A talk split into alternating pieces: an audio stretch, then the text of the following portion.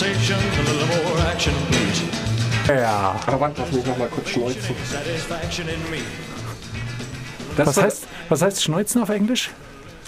Blow your nose. Da gibt es kein Einzelwort. Nose blowing. Ah, Krass. Ich bin heute extrem under the weather, wie wir Briten sagen. Achtung.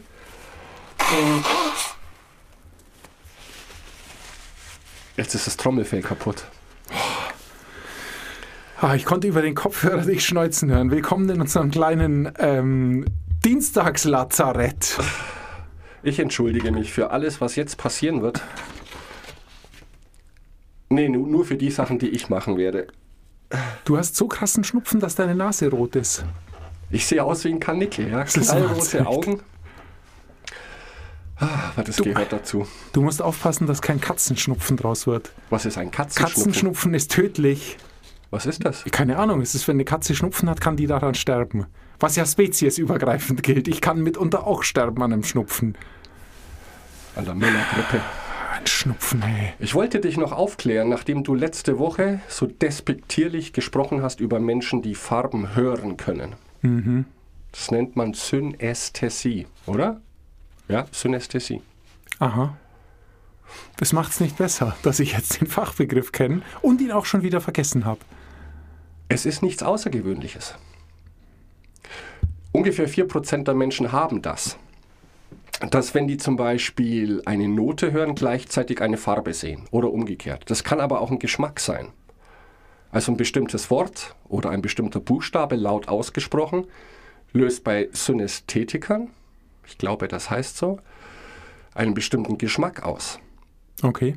Und die Theorie geht sogar so weit, dass wir alle so geboren werden.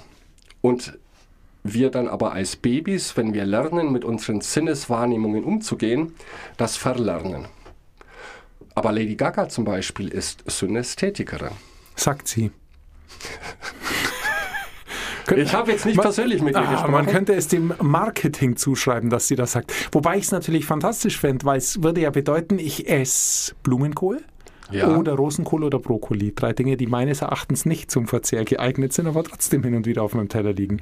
Jedenfalls, die liegen auf meinem Teller, ich esse sie. Gleichzeitig höre ich einen Ton, den ich mit einer Leberkäsesemmel und einem Schweinebraten verbinde. Schwuppsdiwupps, Geht's? ist plötzlich geht's. Brokkoli, kein Problem. Kein Problem. Brokkoli ist super. Das ist quasi die Königin unter den Gemüsesorten. Zum Glück bin ich Was- da. was mich mit meinen- Rosenkohl? ich bin mich mit meinen Kindern einig, dass wer Brokkoli mag, kein guter Mensch sein kann. Okay. Danke. Das sind meine Kinder und ich, wir sind auf einer, einer Linie, was das angeht. Wie sieht's mit Rosenkohl aus? Ja, geht so. Rosenkohle. Da ziehe ich den Katzenschnupfen vor. Der macht wenigstens ein schnelles Ende und kein langsames. Ach, jedenfalls, die eine Woche Hongkong hat mir gut getan. Ich bin zwar sehr verschnupft zurückgekommen, aber ausgeschlafen. Sehr gut. Sehr, sehr gut. Ähm, du hast im Bus geschlafen eine Woche? Jeden Tag im Bus geschlafen, im Bus gegessen.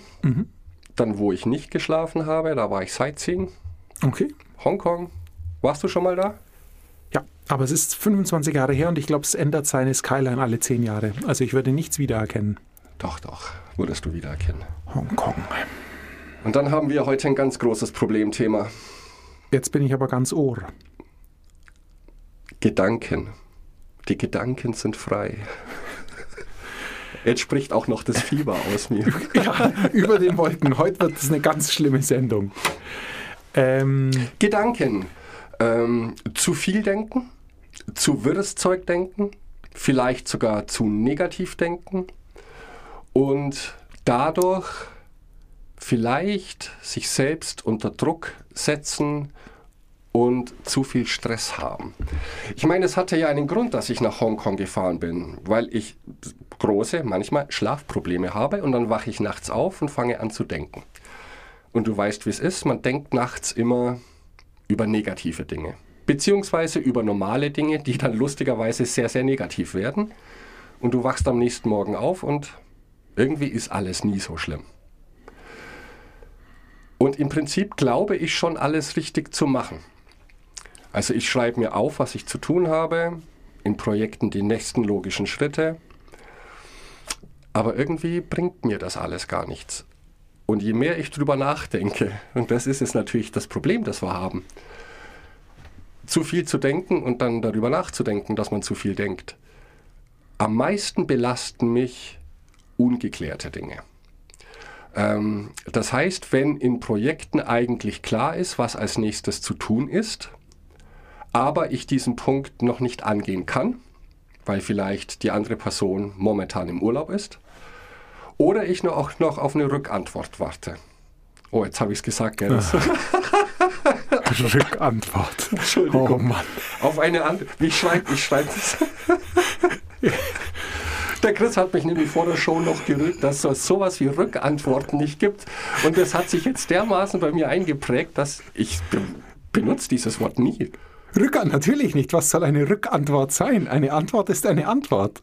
Aber siehst du, wie du mich verunsichert hast? Du hast mir dieses Wort in den Kopf gepflanzt. Eine Rückantwort, oh Gott. Okay, Wo war ich stehen geblieben? Ungeklärte Dinge. Das finde ich am belastendsten.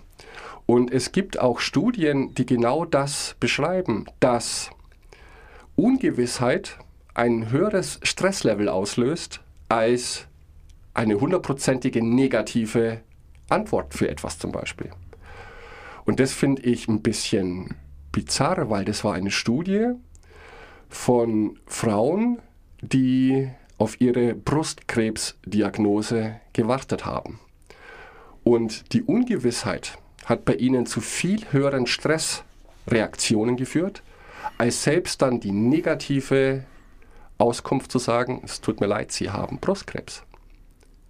Die Menschen haben lieber die negative oder negative Fakten als die Unsicherheit darüber. ja, das verstehe ich, aber weil das, die negativen Fakten eben Fakten sind und das finde ich das Schöne. Grübeln Ja. sind keine Fakten. Da ist, ist ein großer Unterschied zwischen Grübeln und Fakten. Und Fakten ähm, veranlassen oder ermöglichen dir etwas zu unternehmen. Und das ist einzig und allein der Deal. Und das ist das ganz Schlimme mit schlechten Nachrichten am Freitagabend, wo du nichts mehr unternehmen kannst, weil du bis Montag da sitzt. Oder das ist das Problem mit Grübeln, wenn du nachts aufwachst, weil du akut nichts tun kannst. Das mir nicht passiert, kann ich's. Ich kenne dieses Phänomen Ich weiß, einfach dass nicht. du das nicht aber kennst, ja. ähm, Es ist nicht nur nachts. Ähm, das habe ich vielleicht übertrieben letztes Mal. Aber eines dieser Grundprobleme ist schon Dinge, die nicht aufgelöst sind und wo ich nichts unternehmen kann. Genau wie du jetzt sagtest, du denkst nachts über etwas nach und kannst nichts unternehmen, weil, was weiß ich, alles ist geschlossen und du kannst niemanden erreichen. Das ist auch tagsüber so. Und das merke ich bei mir, wenn ich zu viele Dinge gleichzeitig am Laufen habe und nicht weitermachen kann, dann beschäftigt mich das. Keine Ahnung warum. Denn egal wie sehr ich darüber nachdenke, was ich ja nicht sollte, aber ich weiß genau, ich muss jetzt drei, vier Tage warten, um damit weiterzukommen. Ich warte noch auf Antwort einer Kollegin. Ich fühle mich da überhaupt nicht wohl. Ich denke permanent an diese Dinge, obwohl ich weiß, dass ich nichts dagegen tun kann. Du kennst es aber, es ist der Zeigarnik-Effekt. Wir hatten den schon mal besprochen. Das ist eine äh, Wissenschaftlerin gewesen, die in einer Kneipe darauf gestoßen ist, dass sich ein, eine Person aus dem Service alles merken kann. Alles. Die hat sich wohl nie etwas aufgeschrieben. Und später, als es ums Zahlen ging, wusste er überhaupt nicht mehr, was wer hatte. Und ähm, also der, es war ein Kellner, der hat die Bestellungen aufgenommen, hat an vielen Tischen die Bestellungen aufgenommen, hat sich nichts aufgeschrieben, hat alles richtig ausgeliefert, aber beim Bezahlen wusste er überhaupt nicht mehr, wer was hatte. Und sie hat das interessant gefunden und hat genau bestätigt, was du beschreibst, dass ähm, Dinge, die in unseren, die wir in, nicht abschließen, unser Gehirn permanent wie eine Schleife durchlaufen. Und sobald es abgeschlossen ist, ist es abgehackt und weg. Er hat also so die Getränke ausgegeben, damit war für ihn die Prozessschleife abgeschlossen. Okay. Und er hat sofort vergessen, was es ist. Also das erklärt genau, es ist wissenschaftlich unterfüttert, was du sagst, dass genau Dinge, die du nicht abschließen kannst, in welcher Form auch immer, dich wie eine Schleife, wie eine Feedbackschleife ähm, weiter beschäftigen. Und letztendlich, ich gehe mal davon aus, dass es oft das Buch, was du letztes Mal schon kurz angeschnitten hast, äh, rausläuft. Ich bin gespannt, was er da für Ideen hat, denn mir fallen wirklich nur die Standards ein dazu. Aufschreiben. Oder? Aufschreiben, ähm, grundsätzlich mal einen Braindump, was immer hilft, können wir Ja. später gleich noch sprechen. Und ich habe mir auch nachts was dazu überlegt. Was äh, besteht denn die Möglichkeit, die Dinge zu Ende zu grübeln? Wenn du aufwachst und weißt, ah, ich habe hab was vergessen und ich muss meiner Kundin jetzt beichten, dass ich einen Liefertermin nicht einhalten kann, weil ich vergessen habe, ein Zukaufteil zu spät zu bestellen. Du wachst nachts auf und bist erledigt, weil du denkst, oh Gott, oh Gott, oh Gott. Ja. Morgen muss ich sie anrufen. Was passiert, wenn du das dann machst? Also wenn du dich hinlegst und dir denkst, okay, ich bin um 8 im Büro, dann nehme ich mir 30 Minuten Zeit und überlege mir einen richtig guten Text oder eine Ausrede. Die bespreche ich dann mit einer Kollegin, dann ist es dreiviertel neun und dann rufe ich meine Kundin an und um neun habe ich es erledigt und geschafft. Also wenn du die Grübelgedanken zu Ende grübelst, oder bringt dir das nichts? Oder ist es zu erwachsen, weil du nachts einfach gar keine Lösung willst, sondern es dir einfach schlecht gehen soll? Also gar nicht bös gemeint. Wir wissen ja, dass wir nachts sowieso äh, wenig Glückshormone im Körper haben, Ja. was genau dafür verantwortlich ist. Aber Nein, nein, es müssen ja nicht nur, also es klingt sehr negativ, wahrscheinlich wie ich das formuliert habe. Ähm, aber es hat ja auch mit positiven Dingen zu tun. Es muss kein Drama sein, wie ich habe einen Liefertermin verbummelt, sondern bei mir rattert es eher im Kopf, das steht morgen an. Und da ich dieses Problem oder ich nenne es mal Herausforderung schon immer habe, solange ich denken kann, ähm, wende ich auch die Standards an. Ich schreibe alles auf, wenn ich morgens ins Büro komme, weiß ich ganz genau, was ich heute zu tun habe. Betrifft nicht nur Büroarbeit, sondern auch Freizeit, Arbeit in Anführungszeichen, also Dinge, die ich da versprochen habe. Aber diese Standards helfen nicht. Und deswegen habe ich weiter recherchiert und versucht, ein Buch zu finden, das sich genau diesem Thema annimmt, in der Hoffnung, äh, dass es über diese Standards hinausgeht. Und das ist ein Buch, das heißt, und da fängt schon das nächste Problem an, Clear Your Mind. Ehrlich gemeinte Frage, wie würdest du das auf Deutsch übersetzen? mach den Kopf frei. Mach den Kopf frei. Sehr gute Idee, Kopf. Weil Mind ist nicht Brain. Gibt es im Deutschen irgendeine Entsprechung für Mind, die das zusammenfasst? Weil Ja, ja, natürlich. du lachst. Ähm, zuerst war mir ganz klar, clear your mind, wir wissen, was gemeint ist. Oder ich wusste sofort, was gemeint ist, zu sagen, Gedanken frei machen in irgendeiner Form, oder? ja, den Kopf durchblasen, damit man nicht mehr so viel denkt. Und dann habe ich geguckt, Mind und Brain, wie kann man das elegant lösen? Denn es geht tatsächlich nicht um das Gehirn. Ähm, Neurowissenschaftler behaupten, und die müssen es wahrscheinlich am ehesten wissen, der Mind und das Brain sind getrennt voneinander, aber lassen sich nicht voneinander trennen. Die Idee dahinter ist, wahrscheinlich ist im Deutschen Verstand, Geist, liest man sehr oft, ist der Mind und Brain ist das tatsächlich physische Gehirn. Und das Spannende finde ich dabei ist die Aussage von Neurowissenschaftlern. Du hast keinen großen Einfluss auf dein Gehirn. Das, was medizinisch aussieht wie, weiß gar nicht.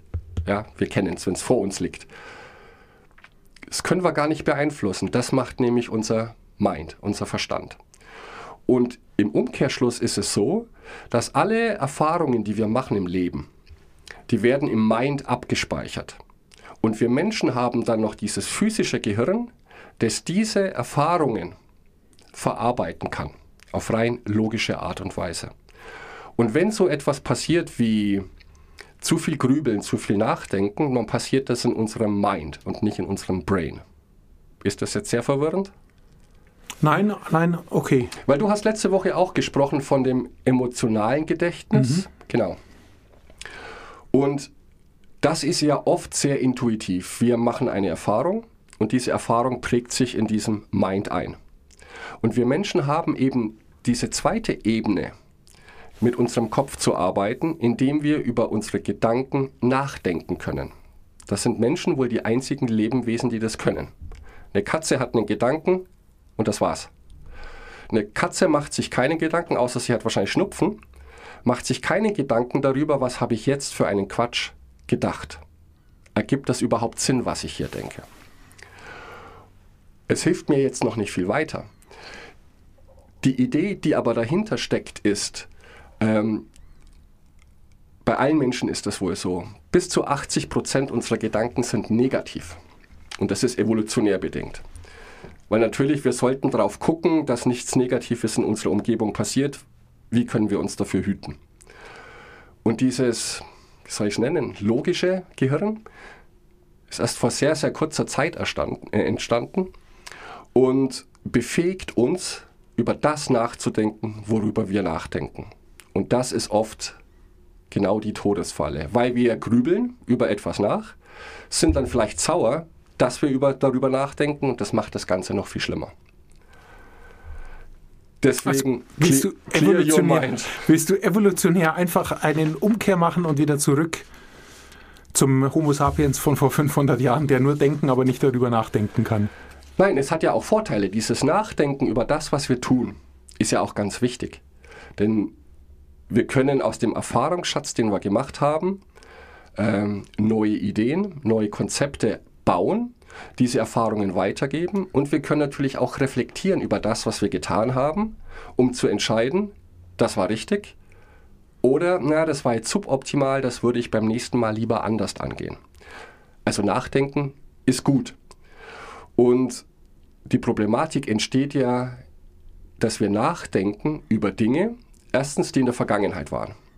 Was Quatsch ist, rational gesehen, weil diese Dinge können wir nicht ändern. Also wenn wir uns Sorgen machen. Oder wir denken über die Zukunft nach. Was passiert wohl morgen? Was rational gesehen auch Quatsch ist, weil natürlich gibt es eine Wahrscheinlichkeit, dass etwas passiert. Aber wir sind keine Hellseher. Wir können auch die Zukunft nicht vorhersehen. Und auch das macht keinen Sinn, groß drüber nachzudenken.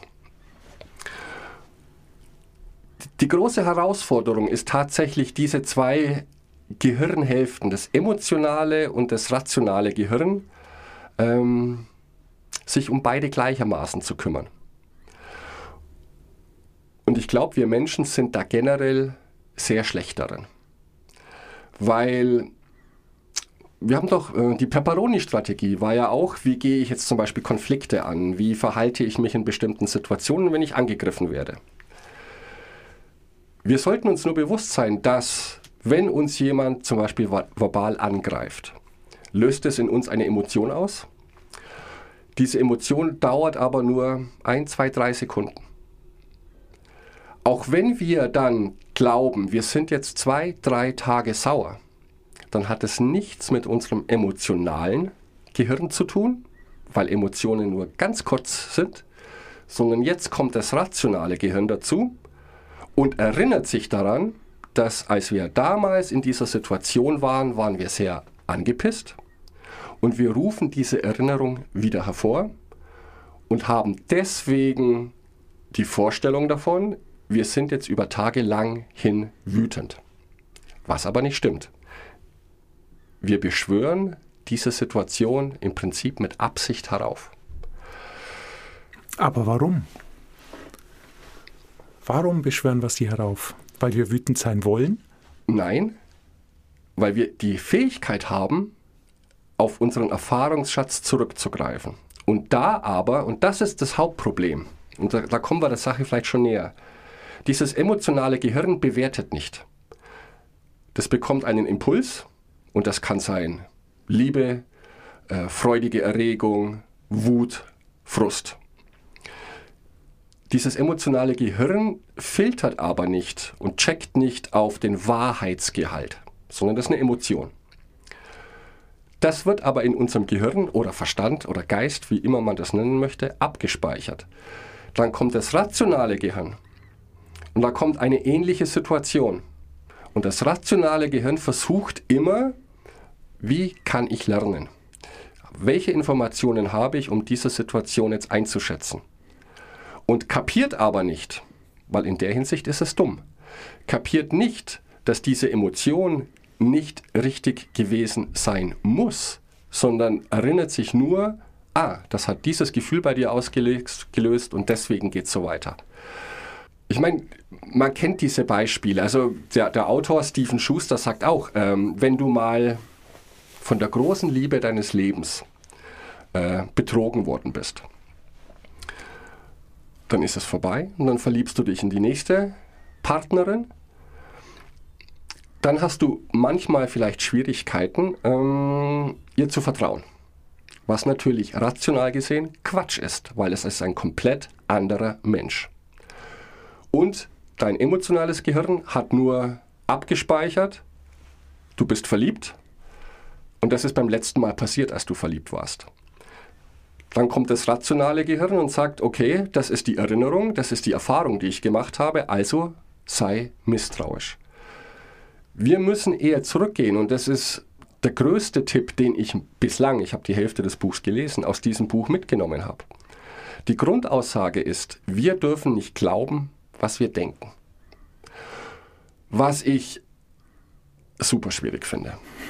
Ich meine, wir hatten auch schon mal hier dieses Beispiel, ähm, dass man Menschen Erinnerungen vorgaukeln kann und irgendwann wird es zur Realität für diese Menschen. Ah ja, ich war da im Urlaub, obwohl das überhaupt nicht stimmt. Sondern wir sollten bei allem, was passiert, und vor allem beim Grübeln in der Nacht, äh, einen Schritt zurückgehen und zu sagen, okay, ein Teil unseres Gehirns gaukelt uns jetzt vor, dass das ein Problem ist. Und wir sollten da mehr darauf achten, dass wir das rational abklopfen. Ergibt es Sinn, was ich hier denke? Was spricht dafür, dass es so laufen wird? Was spricht dagegen? Es ist ein legitimer Tipp, aber ich glaube nicht, dass der funktionieren wird. Die Sache hat einen Haken und wir haben es gelernt in dem Buch Schlaf wirkt Wunder. Ja. Du erinnerst dich. Ähm, die sehr abgefahrenen Träume, die wir mitunter haben, kommen deshalb zustande, weil uns der rationale Teil unseres Gehirns ausgeschaltet ist, wenn wir schlafen. Das ist das große Problem. Deshalb können wir träumen, wie wir träumen. Deshalb wundern wir uns in Träumen nicht, wenn wir plötzlich fliegen können oder mit Toten wieder zusammen sind. Ja. Ähm, und ich fürchte, dass wenn du frisch aufwachst, dein rationales Gehirn eine gewisse Anlaufphase benötigt, um wieder ganz da zu sein, was erklären könnte, warum du mit Situationen, die für dich in der Früh überhaupt kein Problem sind, nachts ein Problem hast, weil es dir einfach an Rationalem fehlt, um die Dinge richtig einzusortieren. Hm, und weil ja. du aus dem Schlaf kommst, weil du sowieso, wie wir auch gelernt haben, nicht so gut gelaunt bist wie untertags, weil du keine ähm, äh, keine Sonne, oder? Du hast keine Sonne, du schüttest keine Endorphine aus, die, glaube ich, für Glücklichsein zuständig sind. Also Nachts kommt schon auch aufs, auf vom physischen her, kommt viel zusammen, um es einem schwer zu machen. Deshalb finde ich auch, den, der Ansatz ist natürlich fantastisch. Also so wie ich es verstanden habe, unser emotionales Gedächtnis verknüpft eine Situation mit einer Emotion und speichert diese Kombination ab. Das rationale äh, Gehirn, sie guckt nach der Situation und sieht, aha, diese Emotion gab es damals dazu, also ist das die Standardemotion zu dieser Situation.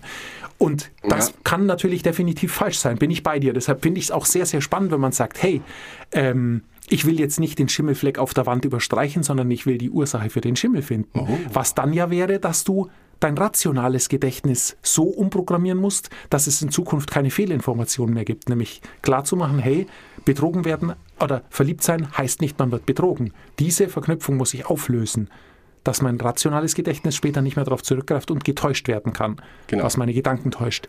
Ich glaube nur, da unser Gehirn wie wir faul ist, werden wir nachher wie vor den Fleck überstreichen, weil dann ist er erstmal weg und die Ursache zu finden ist oft sehr schwer. Und ich würde sogar sagen, dass das emotionale Gedächtnis, was wir gelernt haben, was Billionen von Verknüpfungen sind, zu verschlossen ist, als dass wir es aktiv mit unserem eigenen, mit unserem eigenen Willen ändern könnten. Das glaube ich auch nicht. Nur was jetzt dafür spricht, dass das möglich ist, oder dass man es auch zu seinem positiven Vorteil nutzen kann, ist die Tatsache von letzter Woche, dass darüber schlafen, dass im Unterbewusstsein dann durchaus etwas passiert, dass ich die Probleme oder die Situation, die ich auflösen möchte, am nächsten Tag unterbewusst von meinem Gehirn schon gelöst wurden. Wobei ich aber glaube, das ist eine andere Art von funktionierendes Gehirn. Also wenn das das emotionale Gedächtnis dann im Schlaf löst, hat es ja auch Konsequenzen für die Rationalität hinter dem Ganzen. Wie soll ich das jetzt ausdrücken? Weil die Konsequenz ist ja dann, wenn wir über ein Problem schlafen und wir lassen das unterbewusst lösen, ist es ja auch auf logischer Ebene irgendwie dann gelöst, oder? Es ist auf einer Erfahrungsebene gelöst, auf die du aktiv keinen Zugriff hast. Das war, glaube ich, der Deal mit dem emotionalen. Okay. Du kannst nicht, du kannst, also dir bleibt es verschlossen, aus deinem emotionalen Gedächtnis Erfahrungen abzurufen. Wenn du ruhst allerdings, dann ist diese Abrufmöglichkeit gegeben. Okay. Das war, glaube ich, der Deal. Deshalb ist das drüber schlafen perfekt, weil da kannst du, finde dem Gehirn dann unter den unterschiedlichen Verantwortungsbereichen, die ein Gehirn übernimmt, findet wohl ein aktiver Austausch statt, der dir hilft, Probleme zu lösen, erwiesenermaßen. Dein Problem löst es nicht, weil du, dir geht es ja darum, dass du aufwachst nachts und eben nicht über das Problem schläfst, sondern über dem Problem aufwachst. Weil du, wenn du schlafen würdest, würdest du nicht aufwachen, würdest du nicht grübeln. Das weiß ich nicht, ob das miteinander verbunden ist. Also ist, glaube ich, nicht so, dass ich träume von den Problemen und dann wache ich auf und dann sind sie plötzlich da, sondern ich schlafe einfach sehr schlecht. Ich bin dann wach und kann dann nicht mehr einschlafen. Und was macht man dann, wenn du sonst nichts zu tun hast? Und das ist das Hauptproblem. Das Gehirn arbeitet 24 Stunden, sieben Tage die Woche, permanent. Es kann gar nicht anders. Und vielleicht ist das noch ein Ansatz. Es ist auch erwiesen, dass das Gehirn nur einen Gedanken gleichzeitig denken kann. Auch wenn wir denken, mir rattern tausende von Sachen durch den Kopf, dann empfinden wir das nur so. Das Gehirn springt nur sehr schnell von einer Idee zur anderen. Aber das Gehirn selbst kann nur einen Gedanken haben. Und deswegen ist ein, der weitere Tipp, ist bewusst an etwas zu denken. Und zwar nicht mit negativen Worten, sondern mit positiven Worten. Ich weiß, das ist jetzt alles sehr Hokuspokus, aber jeder von uns kennt den Satz, denke nicht an den rosa Elefanten. Dieses Nicht hören wir nicht. Wir sehen das Bild eines rosa Elefanten. Deswegen nützt es nichts. Was ich sehr oft tue, ist zu sagen, jetzt hör doch auf, denk jetzt nicht an das. In dem Moment tue ich es natürlich. Sondern man könnte sich vornehmen zu sagen, ich möchte jetzt an eine Insel in der Karibik denken. Ich liege auf einer Liege, trinke einen Drink mit einem Schirmchen und dann kann sich das Gehirn darauf konzentrieren. Aber auch das halte ich für viel zu banal, weil wenn das so einfach wäre, würden das alle Menschen tun. Nur an positive Dinge denken. Okay, also ich, hab, ich bin da anscheinend speziell. Ich wach auf und erinnere mich, wenn ich nachts aufwach, immer an das, was ich geträumt habe. Immer. Immer. Okay. Also ich hab, ich wach aus dem Traum auf und habe die letzten Sequenzen des Traumes noch vor mir. Und daran arbeite ich mich weiter ab. Und dann schlafe ich irgendwann wieder ein. Aber ich bin dann, bleib dann immer in dieser letzten Traumsequenz hängen. Interessanterweise. Obwohl ich wach bin, ich gucke auf die Uhr. Ja. Also es ist nicht, ich schlafe nicht durch und bild's mir ein, aber passiert dir das nie? Mir passiert es ganz Ja, oft, dass ich so natürlich die letzten manchmal. Traumsequenzen dann noch da habe und an denen arbeite ich mich einfach weiter ab und komme da gar nicht auf andere Gedanken. Allerdings mitunter versuche ich auch aktiv, wenn ich abends nicht einschlafen kann, ähm, an positive Dinge zu denken. Abends einschlafen habe ich 0,0 Probleme. Ich lege mich hin und bin weg. Aber nach vier, fünf Stunden ist Game Over. Okay. Es ist ein harter Brocken mit dem Mix. Vielleicht wäre die ganz einfache Lösung einfach aufzustehen, weil anscheinend habe ich ausgeschlafen nach fünf Stunden. Nee, hast du nicht. Glaube ich nicht. Nee, habe ich auch nicht. Du schläfst ja auch wieder ein. Ich glaube, fünf Stunden sind zu krass. Du musst, jeder Mensch muss sieben bis acht Stunden schlafen. Das stimmt. Sag mal, dein Buch, was ist, um, was ist es für ein Autor? Hast du noch ein klein wenig Info? Ja, ja. Wir haben uns ja vorher schon kurz unterhalten. Ähm, Steven Schuster. Man sollte meinen, das ist ein männlicher Name. Und es ist wohl auch ein Mann, weil mittlerweile habe ich viele Bücher von ihm gefunden, die sich alle um das Thema Denken, Neurowissenschaftler, ähm, wie können wir unsere Gedanken beeinflussen. Da möchte ich nächste Woche unbedingt drüber sprechen, weil er behauptet, das ist möglich. Wir können kontrollieren, was wir denken. Glaube ich ihm erstmal nicht. Es ist nur schwierig zu lesen, dieses Buch, weil, und da habe ich jetzt auch die Antwort darauf, er ist deutschstämmig Seine Familie kommt aus Deutschland vor vielen Generationen und er ist nach Amerika ausgewandert. Aber er schreibt immer noch Deutsch-Englisch. Und da war ich am Anfang sehr echauffiert, weil es ist dermaßen voller Fehler und das kann ich ihm auch jetzt nicht irgendwie verzeihen. Anscheinend hat es nie jemand Korrektur gelesen. Wenn man weiß, dass er ein Deutscher ist oder zumindest deutsche Eltern hat und mit der deutschen Muttersprache aufgewachsen ist, dann versteht man dieses Buch. Ich bin mir nicht sicher, ob ein englischer Muttersprachler da jeden Satz versteht, weil es ist teilweise eins zu eins vom Deutschen ins Englische übersetzt. Also dafür gibt es 10 von 10 Punkten Abzug. Aber es scheint sehr viele Bücher über dieses Thema zu äh, geschrieben zu haben, die auch auf sehr gute Resonanz gestoßen sind. Und wenn ich das mal abziehe, ist dieses Buch wahrscheinlich das Falsche gewesen von ihm. Wie gesagt, ich habe die Hälfte gelesen und momentan ist es eher so ein... Er schreibt auf, was ihm in den Kopf kommt. Wahrscheinlich geht es darum bei Denken. Es ist nicht strukturiert. Äh, er vermischt Begrifflichkeiten. Er hat das emotionale Gedächtnis, das rationale Gedächtnis, das kategorische Gedächtnis. Und mal ist es das, mal ist es das. Ich habe da noch keinen richtigen Zusammenhang gefunden.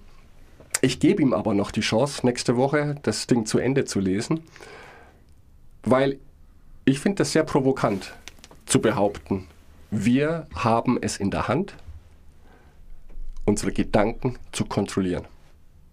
Finde ich auch. Da bin ich sehr gespannt. Also wir haben, können sicher Einfluss drauf nehmen, aber nee. Im nächsten Schritt können wir dann uns vorher überlegen, was wir träumen wollen nachts. Was auch spannend wäre.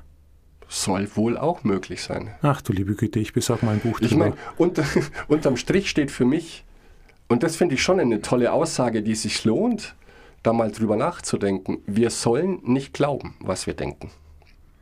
Weil das ist sehr oft falsch. Und vor allem sollten wir uns daran erinnern, wenn wir in Situationen sind, wo es eventuell auf einen Konflikt rausläuft.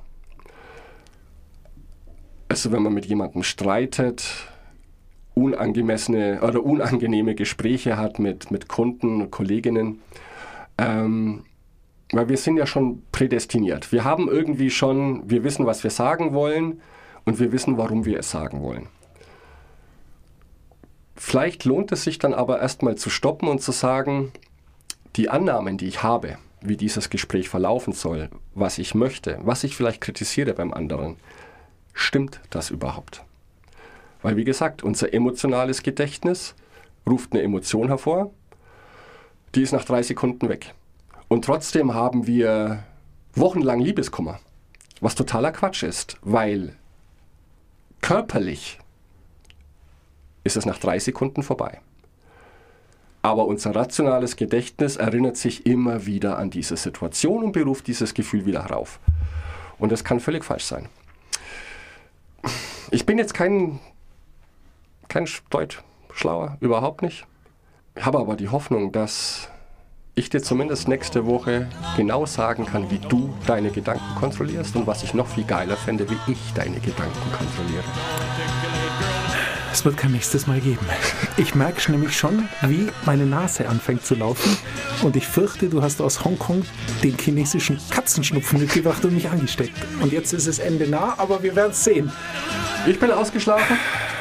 Ich bin Das noch war am Leben. wichtig. Mix Pistan. Ja, tut mir leid. Ciao.